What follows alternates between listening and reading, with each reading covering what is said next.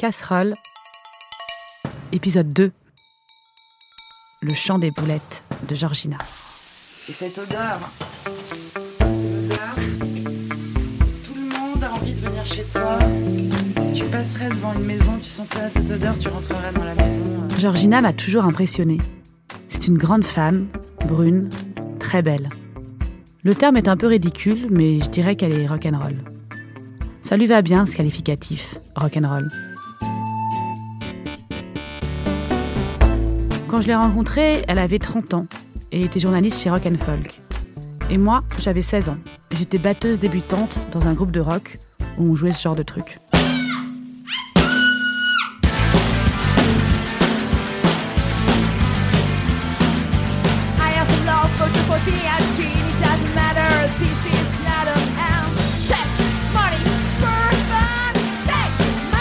fun. À cette époque, Georgina vivait dans un appartement haussmanien délirant, qui avait appartenu à ses grands-parents et où elle faisait des fêtes incroyables.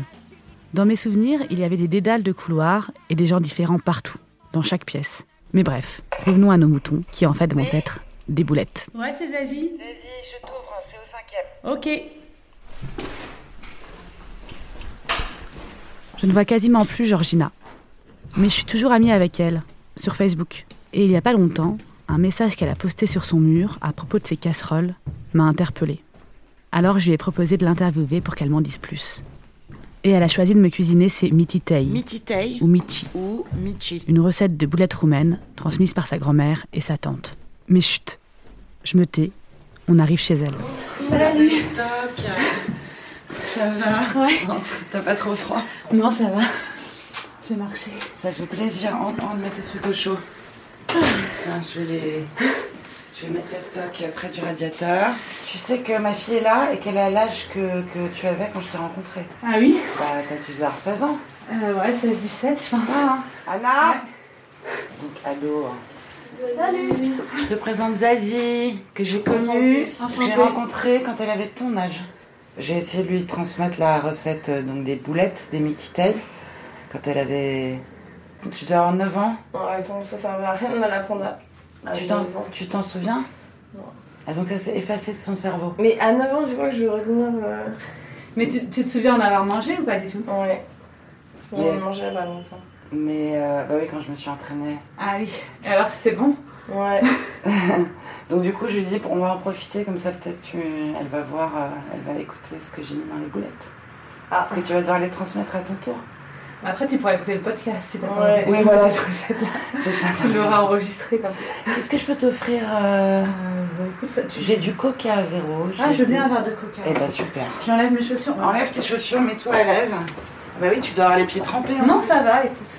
Je me suis donc assise dans le salon de Georgina pour siroter mon coca zéro et je lui ai demandé de me raconter pour vous cette histoire de casserole. Oui, alors je- bon, j'ai posté cette petite anecdote. J'ai pas l'habitude de raconter mes séances chez le, chez le psy euh, sur Facebook, mais là c'était vraiment euh, tellement drôle euh, que je me suis dit que j'allais en faire une petite euh, scénette. En fait, j'ai raconté à mon psy que j'avais fait des achats compulsifs hein, sur Internet et que notamment j'avais acheté une nouvelle batterie de casserole magnifique, un peu de luxe quoi. Et que c'était vraiment une question de vie ou de mort pour moi d'avoir cette batterie de casserole. Et le psy me demande, mais est-ce que vous en aviez vraiment besoin? Je dis, euh, non, pas vraiment. Comme tous les achats compulsifs, j'en avais pas vraiment besoin, mais je cuisinais encore dans les vieilles casseroles de mes parents. Et là, je vois le psy se mordre un peu la lèvre euh, pour s'empêcher de rigoler, mais je capte pas du tout. Et il me dit, ah, les vieilles casseroles de vos parents, d'accord, vous voulez vous en débarrasser? Moi, ne comprenant rien, oui, oui, je les ai mis dans un sac, elles sont dans mon entrée, je vais les descendre et je vais les jeter. Et là, il insiste un peu, il fait donc vous ne voulez plus cuisiner dans les vieilles casseroles de vos parents. Et j'entends à sa voix qu'il met des guillemets autour de casseroles. Et là, d'un coup, je comprends, c'est tellement gros que j'éclate de rire. Et je dis bah voilà, euh, je me débarrasse des vieilles casseroles de, de famille.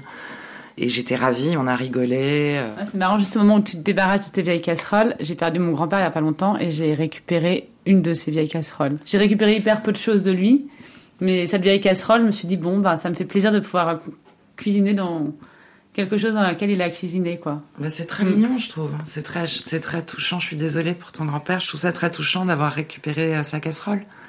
C'est un peu de lui qui y reste et Peut-être que je m'en débarrasserai quand, quand j'en aurai marre, hein, mais Peut-être, mais en tout cas, elle a, elle a sa nouvelle vie avec toi. Donc, euh, non, non, c'est bien, c'est bien, t'as raison. Mais assez parlé de casserole. Ce qui nous intéresse, c'est quand même ce qu'on va mettre dedans. J'ai demandé à Georgina de m'en dire plus sur ses boulettes, d'où elles venaient, et je lui ai demandé aussi de m'en dire plus sur elle. Car en vrai, je ne sais pas grand-chose sur Georgina. Mais euh, c'est marrant parce que justement, bon, quand je te, disais que mon père, euh, mon père était roumain, en fait, mon père est pas vraiment roumain, était pas vraiment roumain, il était valaque. Donc ça, c'est une ethnie qui est un peu comme les Tziganes, qui est apatride. Et ils sont disséminés un peu partout dans les Balkans, euh, jusqu'en Grèce, etc. Et donc mon père est né en Grèce sur le mont Olympe, dans une famille de bergers illettrés, euh, et donc des Valaques. Alors mère Teresa était Valaque, par exemple. Ils ont souvent ce physique un peu asiatique, euh, comme ça. ils sont assez mal aimés par bah, les, les habitants des pays qui les abritent, quoi, en fait. La famille de mon père a été déplacée en tant que main-d'œuvre agricole en Roumanie. Et donc, moi, ils, ont évidemment adopté euh, les, coutumes des pays euh, dans lesquels euh, ils étaient. Et donc, cette recette de boulettes, je l'ai eue par ma tante, qui l'a elle-même eue de sa mère, donc ma grand-mère, qui était une paysanne valaque, analphabète, habillée tout en noir, avec un fichu noir, et les restes d'un tatouage sur le front. Elle avait une croix tatouée sur le front. Ce qu'on faisait aux petites filles quand elles naissaient, au cas où il y a une invasion, par exemple turque ou autre. Comme ça, ça prouvait que tu étais chrétienne. Je l'ai très peu connu, mais j'ai bien connu mon grand-père, donc son mari. Il vivait en Roumanie alors? Ouais, ils vivaient en Roumanie. Ouais, ouais. Leurs enfants, à eux, donc mon père, ses frères et ses sœurs, sont tous devenus plus ou moins des, ar- des artistes ou ont travaillé dans la culture. euh, Ce qui est assez fou quand tu penses qu'ils sont nés à- dans une famille illettrée, quoi. Et ça, tu l'expliques? Je me l'explique pas du tout. C'est très curieux de, de comprendre pourquoi dans une famille euh, comme ça, les enfants vont, vont passer euh, à un autre stade, euh, à une autre vie. Je sais pas pourquoi. Et puis, Georgina m'a lancé la phrase fatidique. On va les rouler, non? Ouais. Alors ma cuisine est minuscule. Alors, je vais appeler ma fille. Vas-y. Anna Viens ici, s'il te plaît. Ça, c'est des nouvelles casseroles Ça, c'est nouveau. Ça, C'est tout italien, ça, Vialetti. C'est comme les. Ouais, bah, j'ai craqué. Et c'est un bonheur de faire la cuisine là-dedans. J'ai aucun regret. Et tu sais que j'avais quand même gardé une petite casserole. Une casserole minuscule pour faire cuire des œufs à la coque. Et j'ai une copine qui l'a. Les copines qui sont venues l'autre soir, il y en a une qui l'a vue et qui m'a dit non, il faut que tu te débarrasses de la dernière petite casserole. Et elle a emporté la casserole avec elle. C'est dur, ça, quand même. Oui, mais j'étais d'accord. Je, je lui ai dit, allez, prends-la. Tu sais, il faut à un moment, faut juste lâcher, quoi. Faut... Surtout quand on n'a plus ses parents, que l'histoire de famille est un petit peu lourde. C'est très symbolique, bien sûr, mais voilà. Et c'est justement le fait que ça c'était des casseroles, c'était parfait. Anna, là Donc, on peut prendre toutes les viandes qu'on veut. On peut prendre du veau, du porc, de l'agneau, du bœuf. Euh, moi, là, en fait, j'ai fait un mélange d'agneau haché et de bœuf haché. Parce que, bon, voilà, c'est des viandes un petit peu grasses qui sont, bonnes. Oignon haché, persil haché, persil plat de préférence, qui a plus de goût. Sel, poivre, un jaune d'œuf. Et on met soit de la mie de pain trempée dans du lait, pour donner un peu de corps à la viande, soit des flocons de pommes de terre, genre purée mousseline, pour que ça tienne un peu la viande. Donc évidemment, euh, ça c'était des méthodes. Le- la mie de pain trempée dans du lait, c'était pareil, c'était des trucs de paysans, il n'y avait pas assez de bouffe, donc on gonflait un peu la viande avec de la- du pain. On n'est plus obligé de le faire aujourd'hui, mais bon, on le fait quand même. Toi, tu l'as fait là. Là, j'ai mis des flocons mousseline pour euh, que les boulettes tiennent bien. Et voilà, c'est tout. Et ensuite, tu roules en petits boudins ou en petites boules et tu mets sur le grill. Et ça, c'est la recette de ta tante? Ouais. Ouais, ouais. Et alors moi, je rajoute un tout petit truc, je rajoute un peu de pulpe de tomate pour que la viande soit pas trop sèche. Et on malaxe, bien sûr, on malaxe avec les mains, c'est très agréable. Et puis, et puis on roule, hein, surtout. Donc là, on va rouler. Anna, tu viens rouler une... euh, Roule une boulette. Une boulette. Une boulette. J'ai vécu moi aussi en Roumanie. J'avais 20 ans. J'étais partie en Erasmus là-bas. Je me souviens de ces boulettes, les mititei. Mais ce que je préférais par-dessus tout, c'était manger des soupes aux boulettes. Ciorba des perișoare, ça s'appelait. C'est d'ailleurs une des seules choses que je connaissais en roumain. Ça et obere verog, qui signifie une bière, s'il vous plaît. Mais revenons dans la cuisine de Georgina. Et toi, t'en fais euh, pour quelle occasion? J'en fais, c'est toujours un, pas une occasion spéciale, mais j'en fais vraiment pas tous les jours, quoi. C'est quand je me dis, tiens, je vais inviter mes copines. Et puis, ah oui, on a des battles de boulettes. Parce que moi, j'ai pas mal de copines euh, juives. Donc, soit elles, soit ashkénazes, soit séfarades. Et donc, elles ont aussi leurs recettes de boulettes qui sont assez différentes des miennes. Donc, parfois, on se fait des phases de battle de boulettes. Et chacune invite les autres, tour à tour, pour faire des boulettes. Je vais mettre ma plaque à chauffer. Je vois en- quand tu roules tes boulettes que t'as un tatouage sur le doigt Oui. avec écrit story. Ouais. Pourquoi? Bah parce que je suis écrivain, que j'ai toujours une histoire en tête, que ça j'écris des nouvelles, j'écris des là, un deuxième roman, j'écris des scénarios, donc j'écris des histoires en fait, et j'ai toujours toujours des histoires en tête. Et c'est pour ça que je me suis tatoué story sur le doigt. euh, voilà. Je me suis coupée avant que tu arrives. T'as carrément une nouvelle poêle euh, vraiment exprès pour faire griller la viande, quoi. Ouais, ouais, ouais, j'ai un- une sorte de poêle grill et ça me rend complètement hystérique. Je- J'ai presque envie de mettre ma main dedans. Donc, est-ce que tu vas pouvoir m'enregistrer ce bruit oui. magnifique que Alors. font les boulettes quand elles arrivent dans la poêle? Parce que je vais les saisir et après je vais baisser le feu. Que Là, tu mets, tu mets la poêle très, très, Là, très très chaud. chaud. Je les saisis pour que vraiment il y ait ce côté un petit peu euh, croustillant, euh, pas brûlé, hein, mais saisi. Et ensuite je baisse et on les fait cuire à feu moyen, voire doux, pendant un, un quart d'heure, même pas, en les retournant. Du coup, toi, t'es né en France et Ouais. tu retournais régulièrement en Roumanie? Oui, alors moi je suis née, en- née à Paris et on retournait tous les Noëls pour Noël et le jour de l'an à Bucarest où habitait encore ma tante, mes oncles, etc. Donc j'y allais euh, depuis euh, quasiment ma naissance tous les ans à Noël et donc sous le régime. Je me souviens bien de cette époque-là en Roumanie qui était quand même euh, assez particulière quoi. Parce que ton père, même s'il était parti de Roumanie, il pouvait revenir facilement euh, sous le régime. Il est jamais revenu. Ah. Il y a que moi et ma mère qui, qui partions là-bas rejoindre ma tante et lui n'a jamais refoutu les pieds en Roumanie.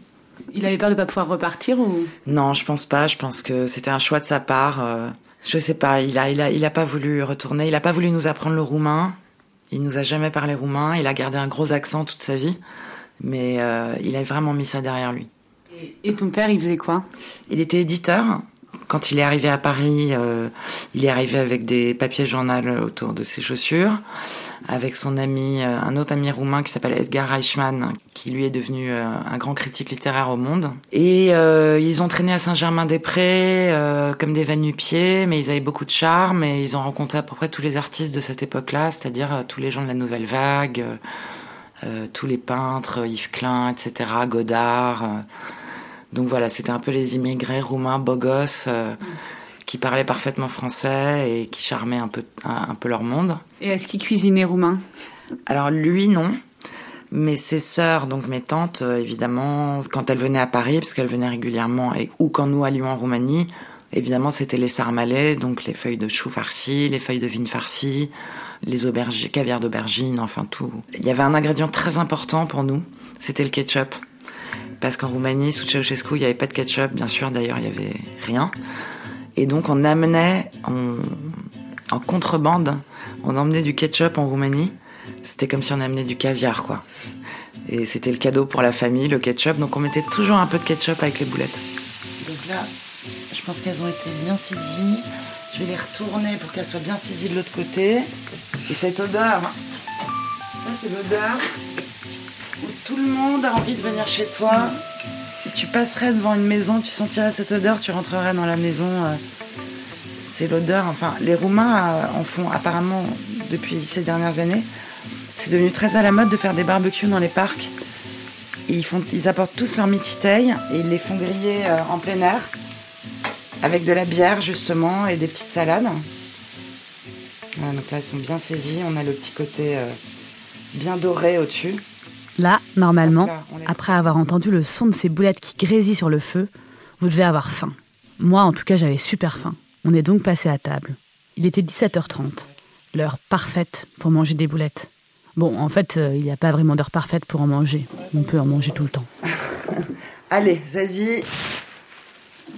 Serre-toi. sandwich Ah, carrément, tu te mets du C'est pas mal, hein. dans le pain. Ça, c'est une bonne idée. Bah, je sais pas. Ouais, mais t'es en, t'es en mode roumain, roumaine, là. T'es jeune qui parle. Ketchup Alors attends, comment je la mange J'ai en mangé une comme ça déjà. Alors, mange une comme ça si tu veux. Je sais pas si ça manque pas un peu de sel. hein.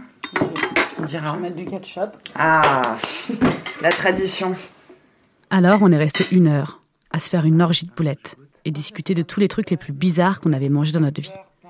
Georgina, c'était une limace qu'elle avait mangée pour faire plaisir à un amoureux en colo, surnommé Bouboule.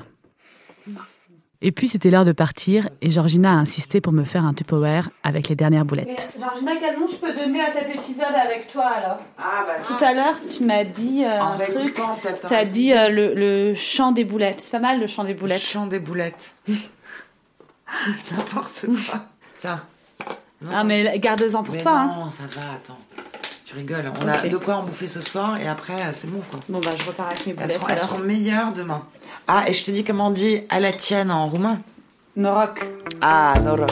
Et sur tes parents, t'as jamais rien écrit? J'en parle un peu dans mon premier roman, mais ça a la forme un peu d'un conte de fées. Donc bon, c'est pas vraiment... euh, J'ai écrit un texte dans une revue qui s'appelle Possession immédiate l'année dernière sur mon père et son côté euh, brigand roumain euh, qui faisait peur à tout le monde. Je crois que j'ai un peu réglé le, le sujet. Et t'as fini de le régler avec tes casseroles, quoi. Et j'ai fini de le régler avec mes casseroles, dont la dernière petite casserole est partie euh, à la main d'une amie. J'ai encore quand même la casserole en fonte, la fameuse creuset Ah oui. de ma famille. Celle-là, je la garde. Hmm. Ça, tu peux pas jeter le creuset. C'est interdit, quoi. Vous avez vu, ce n'est pas si simple de se débarrasser de ces vieilles casseroles. Je me suis demandé d'ailleurs s'il fallait avoir qu'une casserole chez soi, laquelle ce serait. J'ai posé la question à quelques chefs pour savoir s'ils avaient une casserole préférée, et si oui, pourquoi. Taku Sekin, chef du restaurant Dersou, dans le 11e arrondissement de Paris, m'a dit qu'il aimait beaucoup cuisiner dans les cocottes en fonte, pour saisir la viande, cuire le poisson, car c'est hyper agréable et ça n'accroche pas. Bon, le seul problème étant que ça prend beaucoup de place. Pietro Ruzzano, qui tient la Retro Bottega, un restaurant italien que j'adore, aime lui aussi les cocottes en fonte. Et Simone Tondo, chef du restaurant Racine, passage des panoramas, aime faire mijoter ses plats dans des casseroles en cuivre. Et puis tout ça m'a donné aussi envie d'en savoir plus sur les boulettes, car il faut le dire, la boulette est universelle. Chaque pays a ses boulettes, les pays du Moyen-Orient évidemment, avec les falafels et les keftés, mais aussi les pâtes aux boulettes italiennes, que l'on voit surtout dans les films américains, ou encore les boulettes chinoises. Je suis donc partie à la recherche des bouquins intéressants et je vous recommande Le petit traité de la boulette de Pierre Brice Lebrun, où l'auteur est complètement amoureux des boulettes. Bon, c'est sa vie en fait. Et il fait bien partager sa passion au lecteur. Je vous recommande aussi Les boulettes, 10 façons de les préparer, aux très bonnes éditions de l'Épure. C'est un livre d'André Zanamura. Je vous dis à dans 15 jours pour une autre histoire de casserole. On parlera d'un gâteau bien sucré pour changer un peu. En attendant, n'hésitez pas à m'envoyer vos réactions, vos meilleures recettes de famille, vos photos de boulettes. Vous pouvez aussi m'écrire à zazie.binge.audio sur le Facebook de l'émission et vous abonner à mon Instagram zazimiamiam. Si cette émission vous a plu, n'hésitez pas à en parler autour de vous et à cocher des petites étoiles sur iTunes. Je vous embrasse et en attendant la prochaine émission, n'oubliez pas de bien manger. C'est important. Binge audio. Ah non, binge,